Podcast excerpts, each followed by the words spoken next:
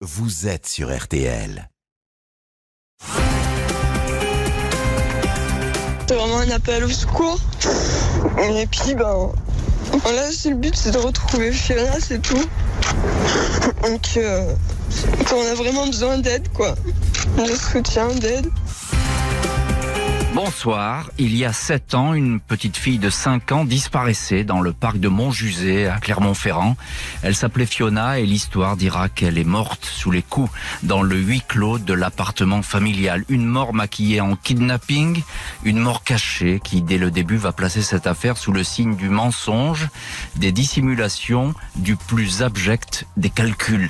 La mère de Fiona, Cécile Bourgeon et son compagnon ont ainsi berné la France entière. Tout le pays s'était mobilisé pour espérer retrouver la petite fille vivante avant qu'il ne craque et avoue l'impensable. Une longue enquête de personnalité, trois procès, une ribambelle d'experts psychiatres appelés à la barre n'ont pas permis de dire ce qui avait réellement entraîné la mort violente de Fiona et surtout n'ont pas permis de découvrir où la mère et son compagnon avaient enterré le corps de la petite fille un corps nu, jeté dans la nature comme un animal et laissé là sans véritable sépulture. Dans une semaine, le mardi 1er décembre, s'ouvrira devant la Cour d'appel de Lyon le quatrième procès de Cécile Bourgeon et de Berkan Maclouf. L'unique chance, après toutes ces années, de peut-être approcher la vérité et de rendre justice à Fiona qui, bien trop souvent, masquée par la personnalité ambivalente du couple, est restée en filigrane de l'affaire. Cécile Bourgeon Acquittée puis condamnée lors des premiers procès, retournera-t-elle en prison pour ce crime? La lumière jaillira-t-elle enfin dans la tête des accusés? Pour que l'on sache où est le corps de Fiona, nous essaierons de répondre à toutes ces questions avec nos invités. L'affaire Fiona, le procès d'une impossible vérité, c'est l'enquête ce soir de l'heure du crime. On se retrouve tout de suite sur RTL. 20h, 21h. L'heure du crime sur RTL.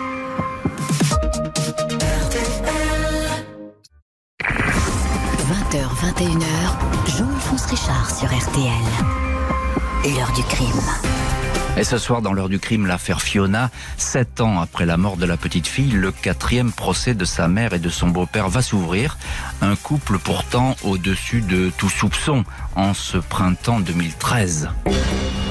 Ce dimanche 12 mai 2013, une jeune femme aux cheveux blonds mi-longs, plutôt menus, se présente au commissariat de Clermont-Ferrand. Elle a elle est avec sa petite fille de deux ans et demi, Eva.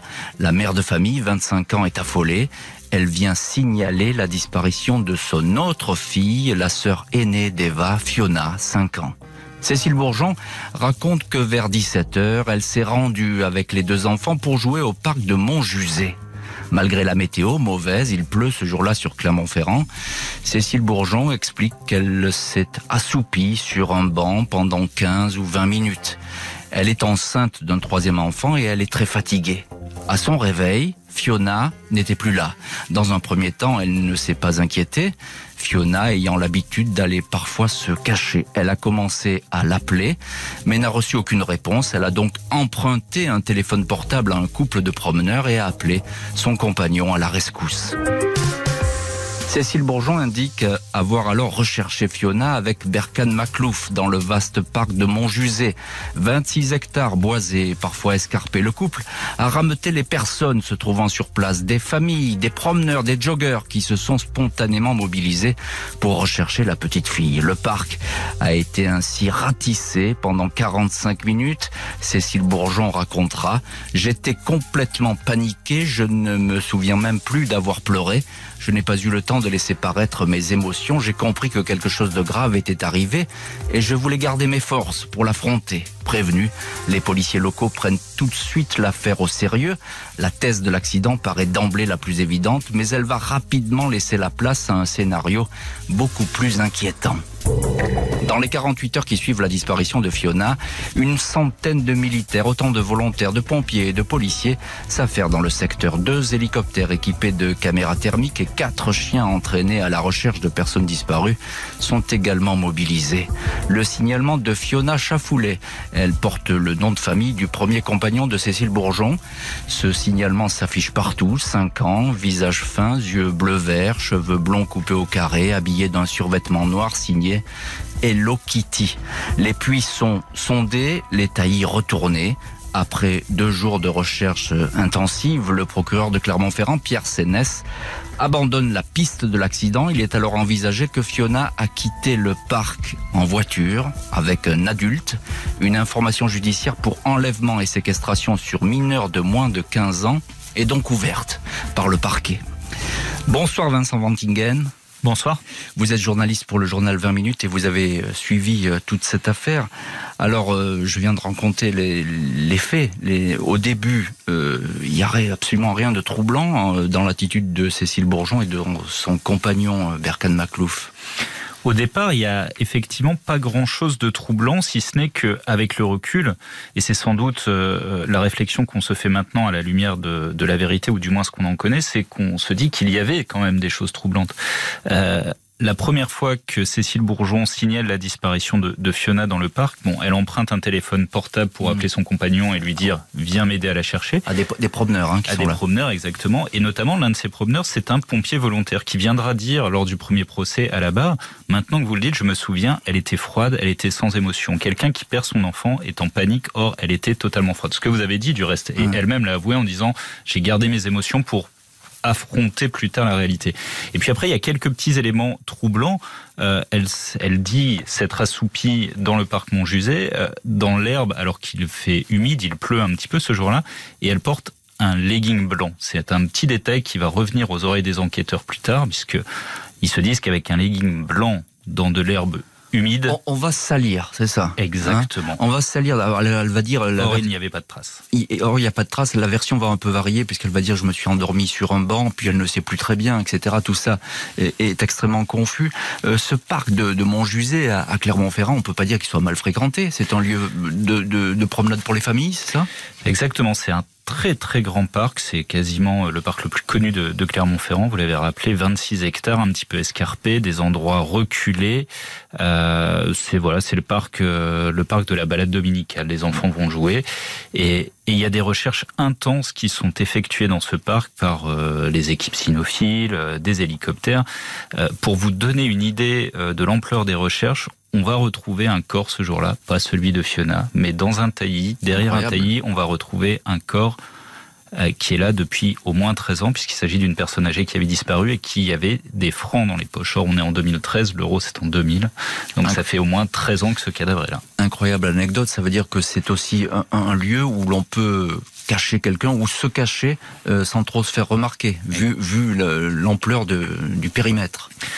Oui, parce que euh, le parc est très vaste, on l'a dit, il est un petit peu escarpé, puis il y a des endroits, des, passages un petit peu reculés où on ne va pas, qui sont en dévers.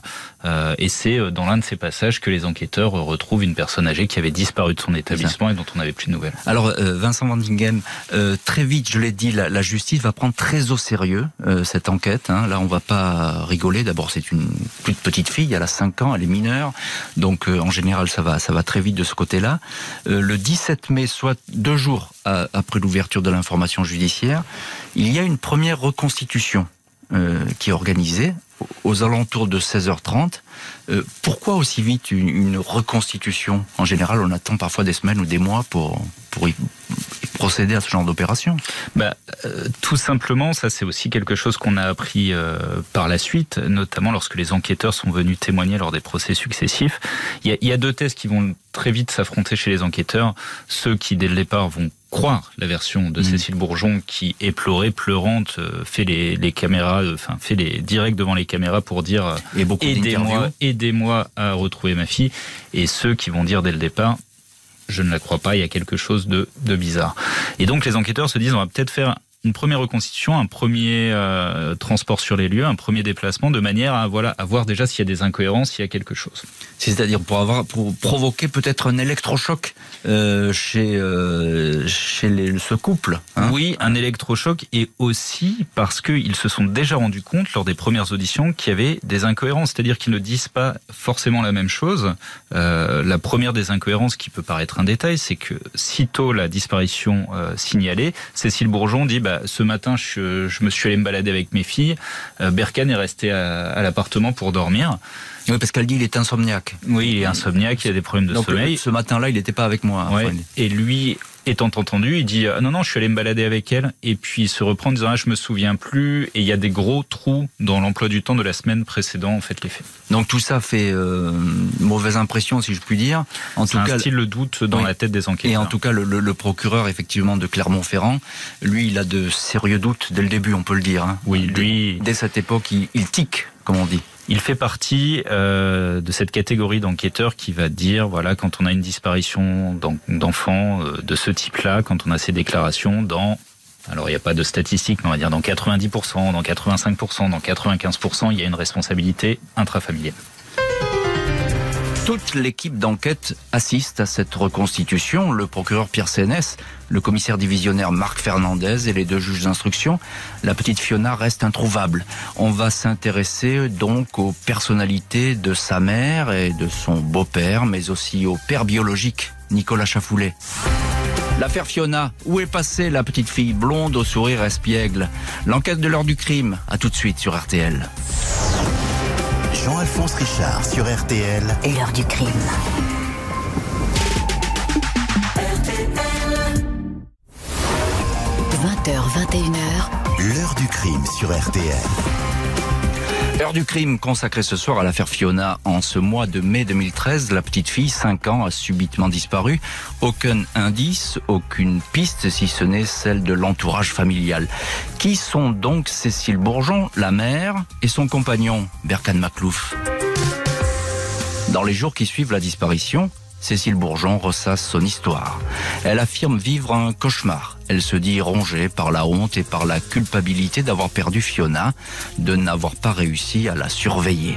Dès qu'elle évoque sa fille aînée, son visage s'illumine sans équivoque. C'est une petite fille courageuse, souriante, vivante, téméraire, inconsciente parfois du danger, raconte-t-elle. Les policiers doivent toutefois en savoir davantage sur cette mère et son compagnon qui vivent alors à deux adresses différentes. Les deux logements sont perquisitionnés, un ordinateur saisi. Cécile Bourgeon ne s'offusque pas de la direction de l'enquête. La mère de Fiona trouve même ses vérifications encourageante. Elle présente son compagnon, Berkane, comme un homme qui s'est toujours bien comporté avec les deux filles qu'elle a eues avec son premier compagnon, Nicolas Chafoulet. Elle dit que Berkane aime Fiona et Eva comme ses propres filles. Cécile et Berkane ont même prévu de se marier, d'abord à la mosquée, puis à la mairie. À Paris Match, la mère confie Nous sommes une vraie famille. Nous nous épaulons. Quand l'un flanche, flanche l'autre le rattrape et inversement. La réalité ne correspond pas vraiment à cette description idéale. Berkan Maklouf apparaît comme un toxicomane, consommateur assidu d'héroïne et de cocaïne. Il lui arriverait de dealer occasionnellement pour pouvoir se payer ses doses. Il a rencontré Cécile Bourgeon il y a moins d'un an alors qu'elle était serveuse dans un café. Le couple ne travaille pas et vit des aides sociales. Elle aussi serait consommatrice de drogue, elle l'était d'ailleurs déjà avec son premier compagnon Nicolas Chafoulet, le père des deux fillettes avec qui elle a vécu près de huit ans mais dont elle n'a plus aucune nouvelle. Elle ignore même son numéro de téléphone. Leur relation aurait commencé à se dégrader après la naissance de Fiona. Cécile Bourgeon affirme avoir pris l'initiative de la rupture. Nicolas l'aurait mal supporté et aurait demandé la garde des enfants. Cet homme aurait-il enlevé Fiona? L'hypothèse aussitôt formulé est aussitôt balayé, Nicolas Chafoulet est mis hors de cause. En revanche, les explications de Cécile Bourgeon et de Berkan Maclouf ne lèvent pas toutes les interrogations. La police a des doutes sur la téléphonie elle est également intriguée par une découverte sur l'ordinateur portable du couple.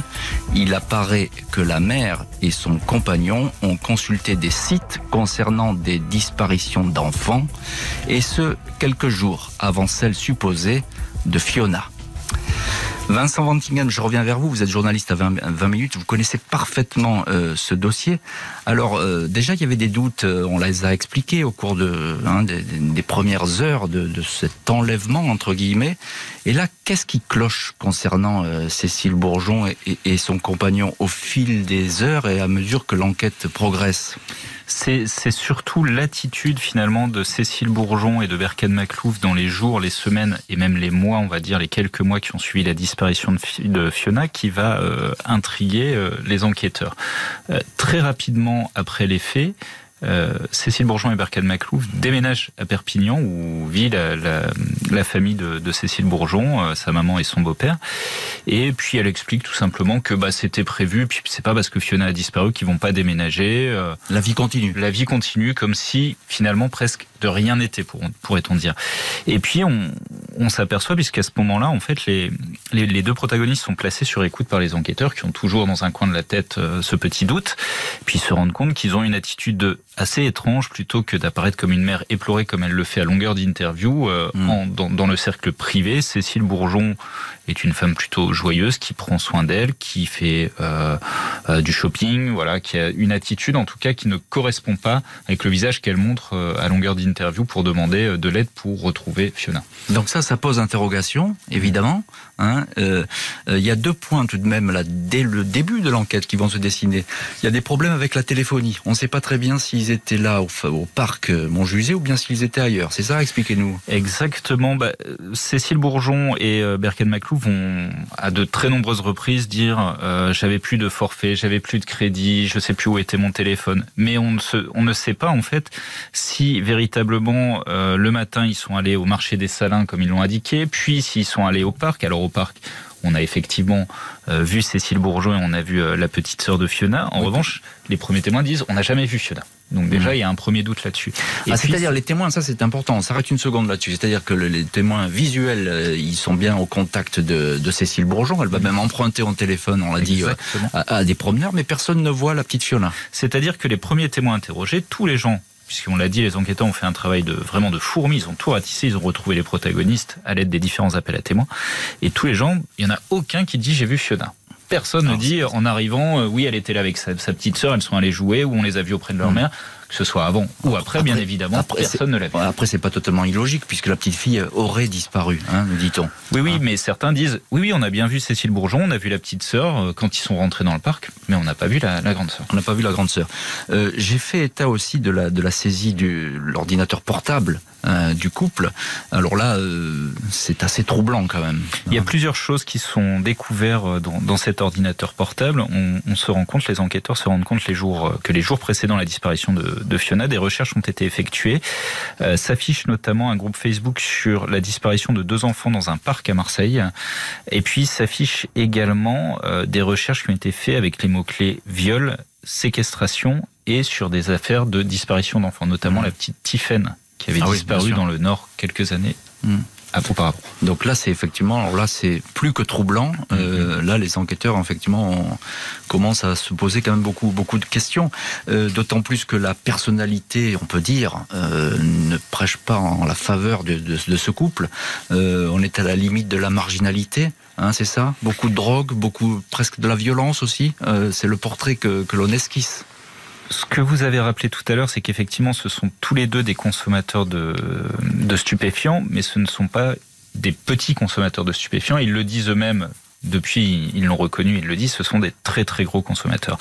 C'est-à-dire que euh, on prend de la cocaïne, de l'héroïne, euh, du Subutex, c'est-à-dire un traitement de substitution à l'héroïne, mais on prend quand même de l'héroïne.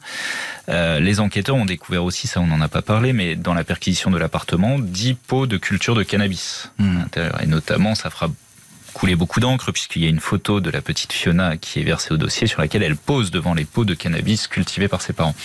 Donc on est vraiment sur des très très gros consommateurs qui euh, finissent par reconnaître, et ça se dit dans le milieu toxicomane qui est interrogé à Clermont-Ferrand, mmh. qu'ils fréquentaient un squat où ils consommaient régulièrement de la drogue, euh, un squat qui est effectivement au bord de la marginalité, et c'est un squat où par moment Cécile Bourgeon se rendait avec ses deux filles. Et les policiers vont aller d'ailleurs enquêter euh, dans ce squat. Encore un petit mot sur euh, ce début d'enquête.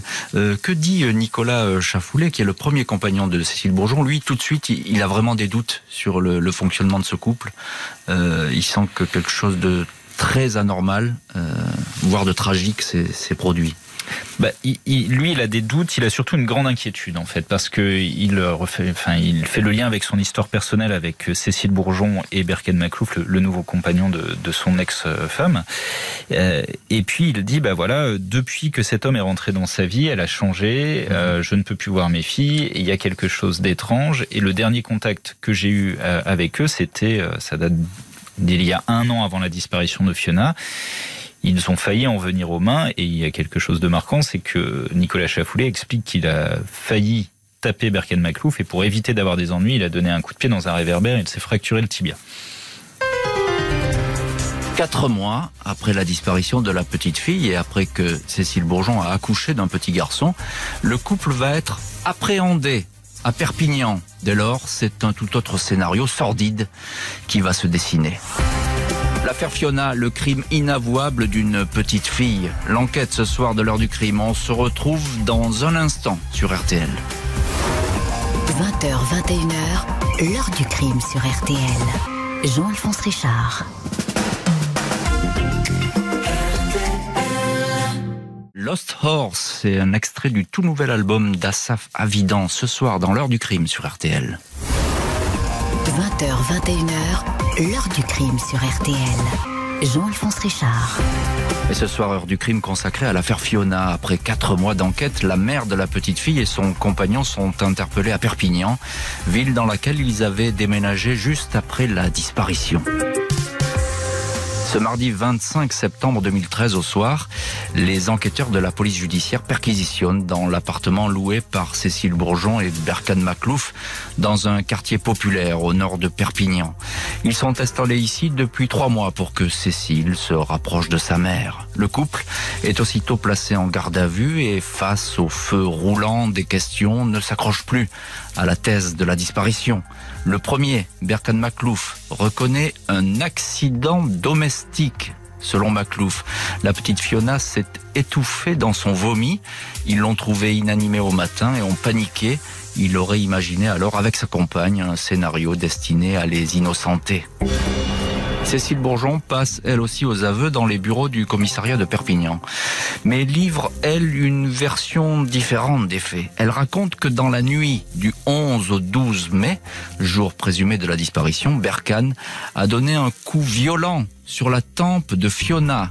La petite fille a eu alors le visage déformé par un bleu et a vomi à plusieurs reprises. Le couple l'a retrouvée le lendemain morte dans son lit.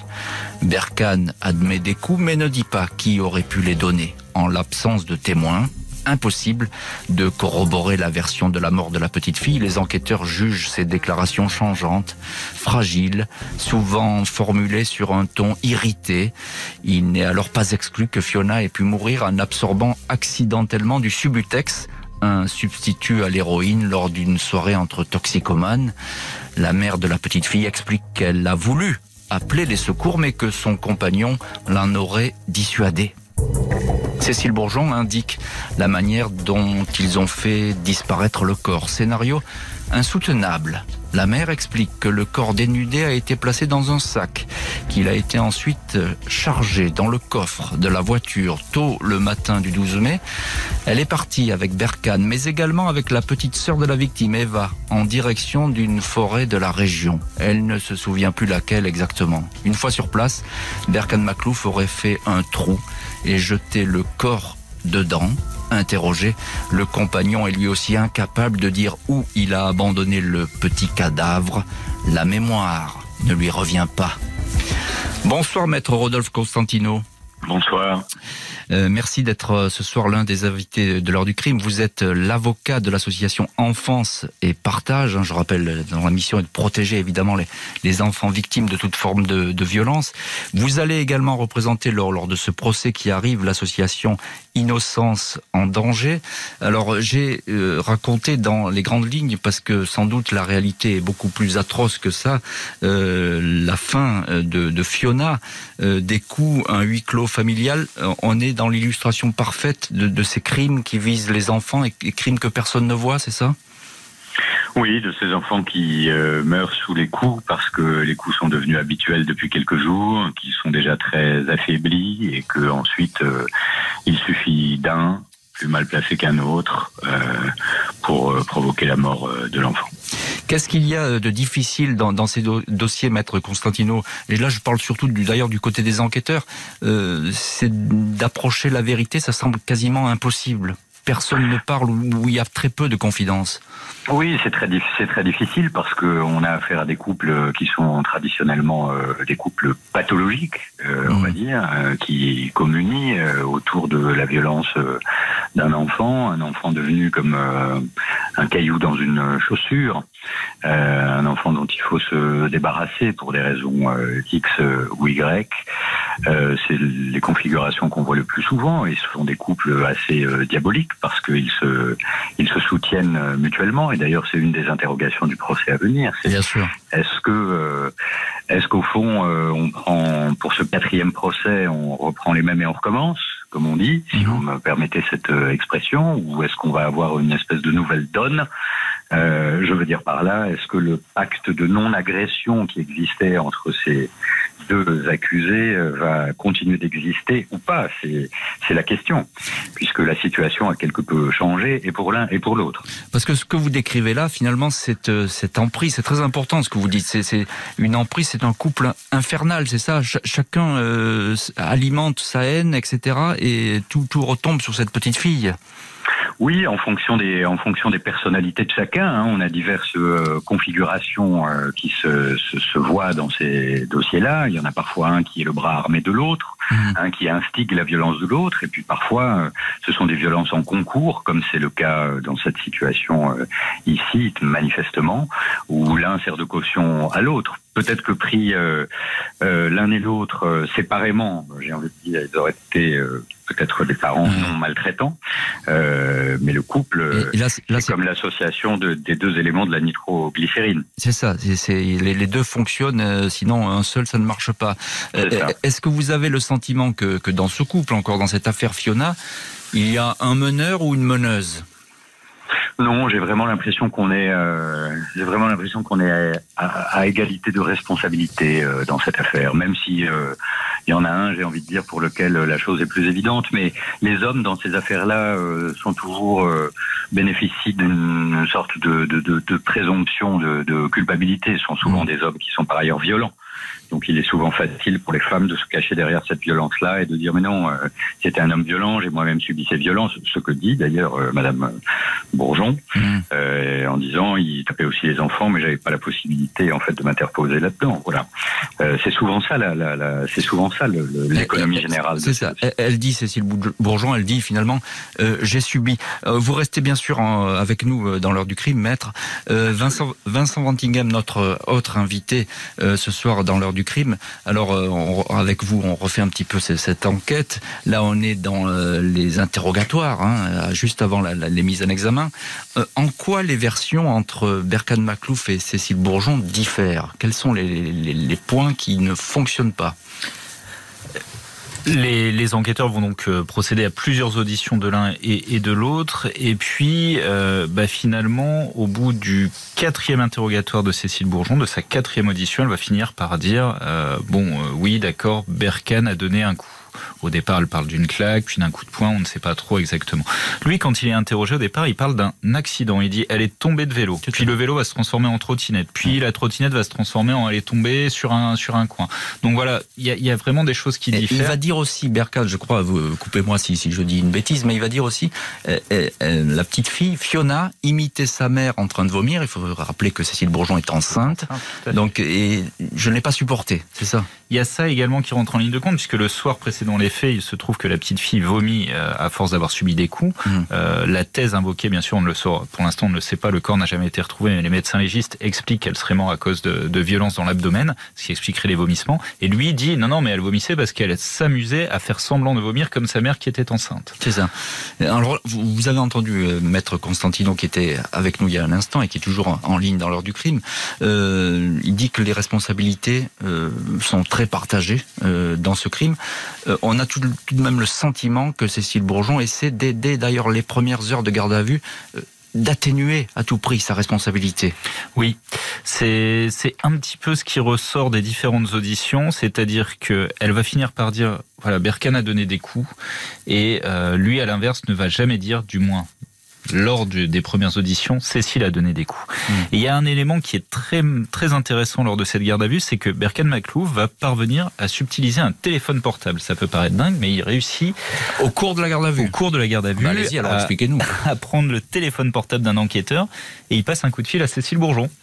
Depuis sa cellule au dépôt, il passe un petit coup de fil à Cécile Bourgeon et on a la retranscription de cette écoute puisque bien sûr ça a été ça a été écouté. Il lui laisse un message où il dit euh, euh, voilà j'ai fait comme on a dit, je suis resté sur la version, mais euh, alors sur le coup sur la tempe t'as dit un petit peu n'importe quoi, mais ça va aller, tu sais, je suis prêt à tout pour toi, etc.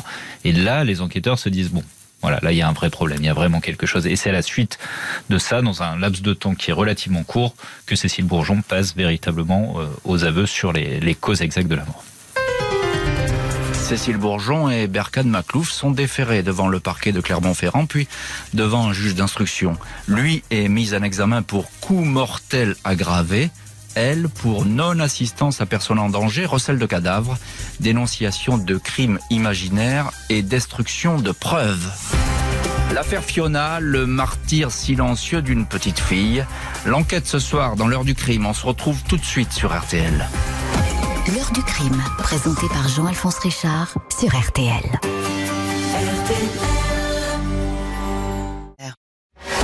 L'heure du crime, présentée par Jean-Alphonse Richard sur RTL. Et ce soir, dans l'heure du crime, l'affaire Fiona, la mère et son compagnon ont avoué le crime sans dire où ils ont enterré la petite fille. Trois ans après les aveux, ils comparaissent devant une cour d'assises.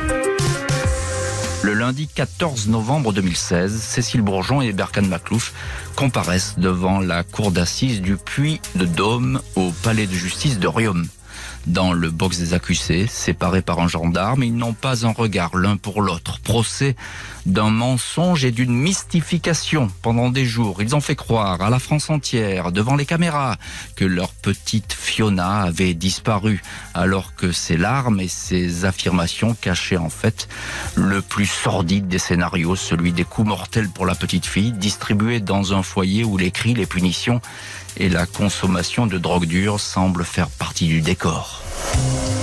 Procès du mensonge et de la violence. À l'audience, Marie Grimaud, avocate de l'association Innocence en danger, partie civile, constate que la Cour ne dispose que de la parole opaque des accusés, mais que le dossier est suffisamment épais pour comprendre que Fiona a beaucoup souffert.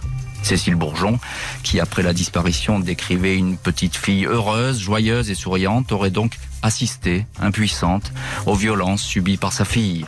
Au procès est fait état de la déposition de l'assistante maternelle qui affirme que Fiona ressemblait, je cite, à un petit cadavre ambulant la dernière fois qu'elle l'a vu. Une guichetière de cinéma d'y avoir vu quelques jours avant sa mort une fillette qui se comportait comme un zombie.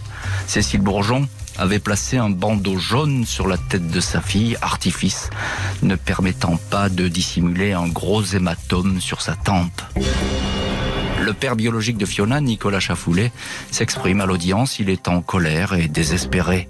Je veux savoir où est le corps de ma fille. Je veux connaître la vérité. Onze jours de débat ne vont pas permettre d'apporter une réponse précise à ces interrogations. Les accusés se renvoient dans une espèce de brouillard et de souvenirs confus la responsabilité du crime, une vérité mouvante, impossible alors à saisir. Maître Rodolphe Constantino, vous êtes toujours avec nous dans l'heure du crime. Euh, sur, RTL. Je rappelle que vous êtes euh, l'avocat euh, de l'association Enfance et Partage et que, évidemment, vous serez partie civile au procès qui va arriver le 1er décembre. alors là, il faut que vous nous expliquiez, maître Constantino, parce que moi, je comprends pas. il y a eu des, non pas des signalements, mais en tout cas des personnes qui avaient vu la petite fille avant qu'elle ne meure et qui l'ont décrite comme une espèce de cadavre ambulant. Ce sont pas mes mots, ce sont les mots d'une assistante maternelle pourquoi n'a-t-on rien vu venir? Ah, Pourquoi n'a-t-on rien vu venir? Cette question, j'ai envie de dire, elle traverse absolument tous ces dossiers euh, d'une manière absolument glaçante. Euh, ça aussi, c'est quelque chose de tristement euh, ordinaire dans dans ces affaires. Mhm. C'est-à-dire que voilà, on a des, des enfants qui se dégradent jour après jour, euh, parfois même euh, aux yeux des services sociaux, sans que personne euh, ne s'aperçoive de rien. Parce, parce que là, c'est tout de même assez flagrant. Il y a cette description physique qui est faite par, encore une fois, une assistante maternelle. C'est c'est quelqu'un qui a quand même de, la- de la responsabilité. Et puis, il y, a, il y a cette espèce de blessure que porte la, la petite fille sur sa tête. Et là, c'est le silence total. Ah oui. c'est- très effrayant hein, comme, comme constat. Silence total, cet enfant va effectivement euh, sombrer peu à peu, de jour en jour, puisqu'on sait qu'au moins une semaine avant, en tout cas, les choses se dégradent très, de manière très significative, sans que, en effet, euh, ça n'émeuve personne. En Mhm. tout cas, surtout pas ses parents. Il faudrait pas aller chercher d'autres responsabilités que les leurs. En tout cas, une une seule certitude à, à ce procès, euh, cet enfant, Fiona, est bien morte sous les coups, maître. hein. Ça, on, a- on en est convain- convaincu, c'est sûr. Oui, oui, on est absolument convaincu. Ensuite, il y a diverses hypothèses qui ont été euh, qui ont été posées euh, par euh, par les experts, médecins légistes, mais dans une euh, affaire assez singulière puisque c'est une affaire sans cadavre, comme Mhm. euh, vous l'avez si justement rappelé, euh, avec euh, plusieurs plusieurs hypothèses. Vous évoquiez tout à l'heure euh, effectivement un coup très violent euh, à l'abdomen, mais euh, euh, les vomissements psychogènes. euh, euh, de cet enfant pouvait être lié de toute façon, euh, très clairement, d'après l'expert, à une situation réactionnelle à des dysfonctionnements familiaux et à des coups, euh, effectivement, Mhm. qui étaient des coups réguliers. Euh, mais l'hypothèse d'une lésion intracrânienne euh, qui aurait été fatale à relier avec ces vomissements euh, qui ont été relevés, qui ont été euh, par les accusés, pourrait être aussi à l'origine de la mort. D'où l'importance, effectivement, de retrouver un jour ou l'autre le, corps de la petite Fiona, hein, maître. On, on est bien d'accord. Hein. Ah bah, si on peut euh, si on peut exprimer une conviction et en tout cas si je peux en exprimer une euh, tout à fait personnelle mais je crois que je la partage avec euh, de très nombreux observateurs et, et de très nombreux protagonistes de cette affaire je pense que qu'il y a une volonté manifeste Mm. qu'on ne retrouve pas le corps de cet enfant parce que retrouver le corps de cet enfant euh, ce serait pouvoir déterminer ce qui lui a été fait. Ça serait pouvoir déterminer ce qui lui a été fait. Vincent Ventigame, je, je reviens vers vous. Vous êtes notre autre invité dans l'heure du crime, journaliste à 20 minutes. Vous connaissez parfaitement ce dossier. Alors, euh, je reviens avec vous sur ce procès, euh, ce tout premier procès. Et là, il y a deux portraits qui se dessinent. Euh, Cécile Bourgeon, tout d'abord. Alors là, on, a droit à son enfance, à son trajet, à sa trajectoire. Qui est-elle finalement? Qu'est-ce qui apparaît d'elle? Bah, Cécile Bourgeon, il y a quelque chose qui est assez euh, assez troublant lors du premier procès, c'est que les premiers jours, elle euh, elle est plutôt dépeinte comme euh, une mère de famille qui dit voilà Fiona c'est l'amour de ma vie, euh, du reste je veux d'autres enfants, Euh, voilà je suis une mère qui s'occupe bien d'elle. Elle se décrit elle-même, elle voilà elle se drape dans une forme de dignité. Et, et puis, euh, elle est plutôt euh, sereine et à l'aise. Et puis, euh, à la barre, tour à tour, viennent ses anciennes amies, ses anciennes copines de d'héroïne, comme elle se nomme, et ses anciennes voisines. Et puis là, on découvre une toute autre mère, notamment l'une de ses voisines qui vient révéler à la barre. Elle dit, bah voilà, bien souvent, le soir, la nuit, j'entendais les fillettes pleurer, donc bah, j'avais une clé de chez elle, et puis j'allais les chercher, je les faisais dormir chez moi. Donc le président de la cour d'assises, les jurés se disent, mais attendez, à quelle heure ah, vers 2h, 3h du matin, donc on réinterroge Cécile Bourgeon, on dit mais vos fillettes étaient toutes seules durant la nuit, alors qu'elles sont âgées de 5 et 2 ans et demi, hein, il faut le rappeler. Et là, Cécile Bourgeon qui reconnaît, elle dit bah je travaillais tard, euh, je travaillais au bar parfois, je finissais à 2h du matin, puis après il m'arrivait d'aller prendre un verre, donc je rentrais dans la matinée. Donc là, on se rend compte que la mère aimante a une attitude pour le moins euh, surprenante Ouais, en matière d'éducation.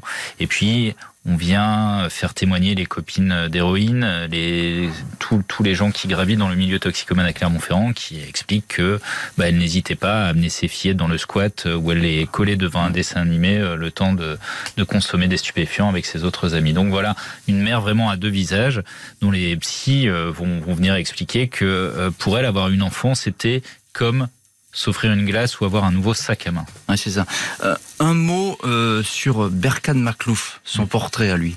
Lui aussi, c'est quelqu'un de, j'allais dire, complètement largué, c'est ça? C'est un junkie. Berkan Maklouf est euh, quelqu'un dont la trajectoire a été très très difficile.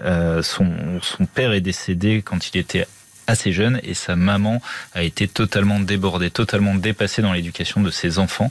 Lui vivait à Nevers et très rapidement en fait il a été placé dans un foyer, sa, maman ne pouvant pas euh, parvenir à, à, assumer euh, son éducation. Et puis Berken Maclouf, bah, de foyer en foyer, euh, il se retrouve un peu à la rue, il, il gravite entre effectivement la marginalité, les squats, jusqu'au moment où il rencontre Cécile Bourgeon et il est très très gros consommateur de stupéfiants, mais on l'a déjà dit. Les jurés tranchent. Contre toute attente, Cécile Bourgeon est acquittée pour les violences volontaires. Elle n'aurait donc pas participé à la mort de Fiona. Elle écope de seulement 5 ans de prison. Son compagnon Berkan Maklouf est condamné lui à 20 ans de réclusion pour violences volontaires ayant entraîné la mort sans intention de la donner. Premier procès, trois autres vont suivre. L'affaire Fiona, une fillette morte sous les coups, saura-t-on un jour la vérité? L'enquête ce soir de l'heure du crime, on se retrouve tout de suite sur RTL. L'heure du crime, Jean-Alphonse Richard, jusqu'à 21h sur RTL. L'heure du crime, Jean-Alphonse Richard, jusqu'à 21h sur RTL. Et ce soir, au programme de l'heure du crime, l'affaire Fiona. Cécile Bourgeon et Berkan Maclouf ont déjà été jugés. Le compagnon est considéré comme le seul responsable des coups mortels. Verdict trop clément pour Cécile Bourgeon. Le parquet fait donc appel. Le 9 octobre 2017, revoilà donc Cécile Bourgeon et Berkan Maclouf devant la cour d'assises d'appel de Haute-Loire au Puy-en-Velay. Quatre ans une longue enquête, un procès n'ont pas permis d'éclairer tous les mystères de la mort de Fiona. En premier lieu, celui de l'endroit où a été enterré le corps. Des médiums, des radiesthésistes se sont manifestés auprès des enquêteurs, mais la tombe de Fiona reste secrète. Cécile Bourgeon, qui dit ne plus se souvenir de l'emplacement où la dépouille de sa fille a été abandonnée, tentera dans les mois suivants de retrouver ses souvenirs au travers de séances d'hypnose. Après quatre jours d'audience, le procès tourne court pour une question juridique. Il est renvoyé. Un troisième procès débute donc le 29 janvier 2018 devant la même cour d'assises. Lors des débats, Berkan Maklouf est présenté comme un homme violent et ce depuis l'enfance, tombé très jeune dans la consommation d'héroïne, quelqu'un de très menaçant, en état de manque, capable de mettre ses menaces à exécution, témoigne une ex-compagne. Une autre ancienne amie de l'accusé parle d'un être pervers. Elle indique si Cécile Bourgeon n'avait pas rencontré Maclouf, Fiona serait encore en vie.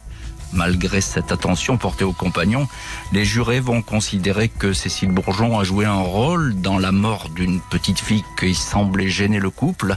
Elle et son compagnon sont cette fois condamnés à 20 ans de réclusion. Jugement annulé par la Cour de cassation pour euh, Cécile Bourgeon. Le quatrième procès, le 1er décembre, sera donc le dernier. Euh, Vincent Vantinghem, à ce procès, euh, ce deuxième procès, puis troisième procès, euh, Cécile Bourgeon, physiquement encore changé. Une psychologue va dire lors des audiences que seules ses grossesses, je cite, lui redonnent un sentiment de confiance. Et d'ailleurs, elle va avoir un, quatrième enfant euh, en, détention lors de cette période. Hein. Euh, en sortant de, de, détention, elle va, elle va effectivement euh, tomber enceinte et depuis, elle a eu un quatrième enfant. Ça, c'est un trait de la personnalité de Cécile Bourgeon qui est ressorti des différentes analyses des, des psychologues et des psychiatres, où effectivement, elle se complaît dans le statut de femme enceinte. Euh, c'est quelque chose qu'elle reconnaît elle-même et c'est du reste quelque chose qui avait euh, en partie choqué l'opinion publique lors du premier procès à Rion puisqu'elle s'était énervée en disant je perds mon temps en prison, moi j'ai envie d'avoir d'autres enfants. Euh, déclaration pour le moins surprenante quand on est accusé d'être à l'origine de la mort de sa propre fille. Vous confirmez à, cette succession de procès qui vont, qui se rapprochent quand même. Euh, c'est une femme très fragile, euh, comment la croire, ou bien c'est une femme forte qui dissimule? C'est toute la difficulté, euh, et du reste, c'est la difficulté auquel, à laquelle les, les jurés de la Cour d'assises d'appel de, de, Lyon vont être confrontés euh, la semaine prochaine. C'est justement de faire la, la distinction entre euh, est-ce une femme fragile ou est-ce une femme manipulatrice.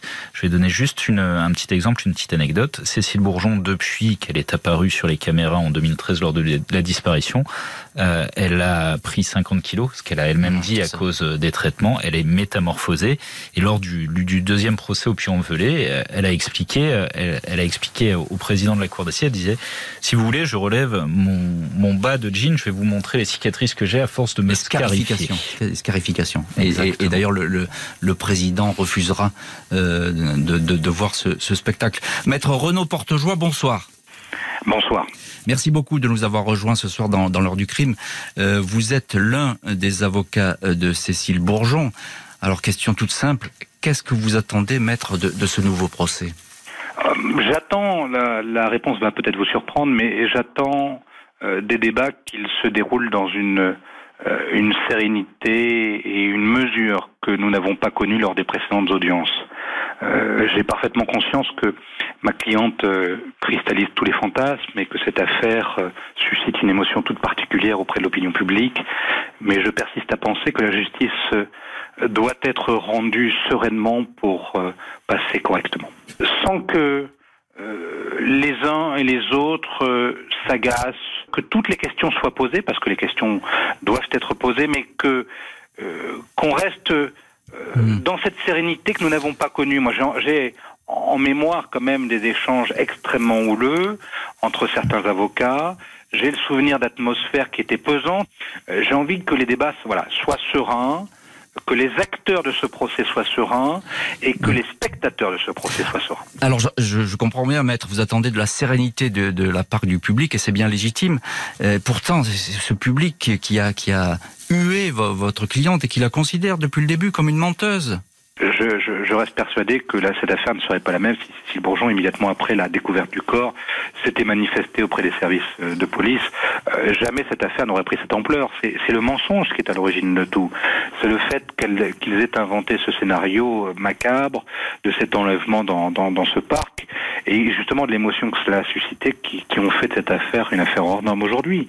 Si cette affaire suscite toujours une émotion assez forte, notamment dans l'opinion publique, c'est d'abord et avant tout à cause de Cécile Bourgeon elle-même, hein, qui a instrumentalisé l'opinion publique, euh, qui a pris fait et cause pour elle. Donc euh, c'est aussi ce qui fait que cette affaire a pris cette ampleur médiatique. J'en ai parfaitement conscience. Qu'elle est responsable de, de, euh, de cet emballement médiatique, de cette frénésie médiatique. elle en est responsable, mais malgré tout, c'est compliqué pour la justice de se départir de tout ça mais il lui appartient de, se départir de, cette pression, de cette émotion qui demeure encore aujourd'hui assez forte. Et que dit-elle justement, votre cliente Cécile Bourgeon, pour sa défense? Plus de sept ans après les faits, euh, elle n'a jamais évolué sur un point, c'est-à-dire qu'elle persiste à dire qu'elle n'a jamais porté le moindre coup sur Fiona. Alors, elle reconnaît ses défaillances, elle reconnaît naturellement qu'elle a été une, une très mauvaise mère, qu'elle a menti, euh, qu'elle n'a pas su protéger sa fille, mais elle conteste encore toujours avoir porté le moindre coup sur, sur Fiona. Donc euh, sa ligne de défense sera la même que devant la cour d'assises de première instance et que devant les cours d'assises d'appel. Euh, Maître Constantino, euh, vous venez d'écouter votre confrère. je vous pose la même question qu'à Maître Portejoie. Qu'est-ce que vous attendez de ce procès? Peut-être au-delà d'ailleurs de la sérénité que réclame légitimement Maître Portejoie. Oui, oui, qu'on peut réclamer tous. effectivement, on est bien d'accord là-dessus.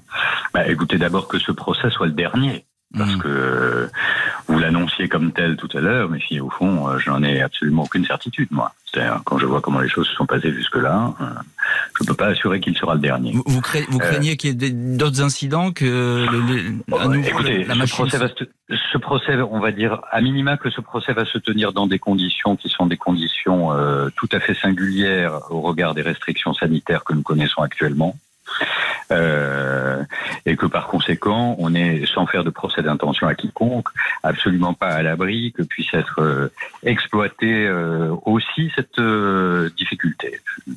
Voilà, je, je, je, n'en dis pas davantage, mais, c'est toujours possible. Hein, des débats qui tournent autour parce que finalement, ça prend pas la bonne, ça prend pas la bonne tournure. On a déjà connu ça dans cette affaire le prétexte serait vite pris. Euh, vous savez, on est très rapidement qu'à contact euh, en ce moment. Et maître, encore un petit mot, ça, va être un procès de toute façon pour l'exemple? Écoutez, je n'aime pas beaucoup ce mot euh, d'exemplarité en fait. Oui, c'est toujours un peu pompeux, mais c'est bah, non, mais c'est surtout que c'est surtout que ça fait craindre qu'on fasse payer aux accusés ce que d'autres ont fait. Hmm. voilà, et qu'ils ont déjà bien assez de ce qu'ils ont fait pour peu qu'ils l'assument. Voilà, moi c'est ça que je voudrais entendre, comme je voudrais euh, entendre quelque chose qui s'approche euh, un peu plus de la de la vérité de cette affaire. Je crois que tout le monde aurait à y gagner, à commencer par le père de cet euh, enfant.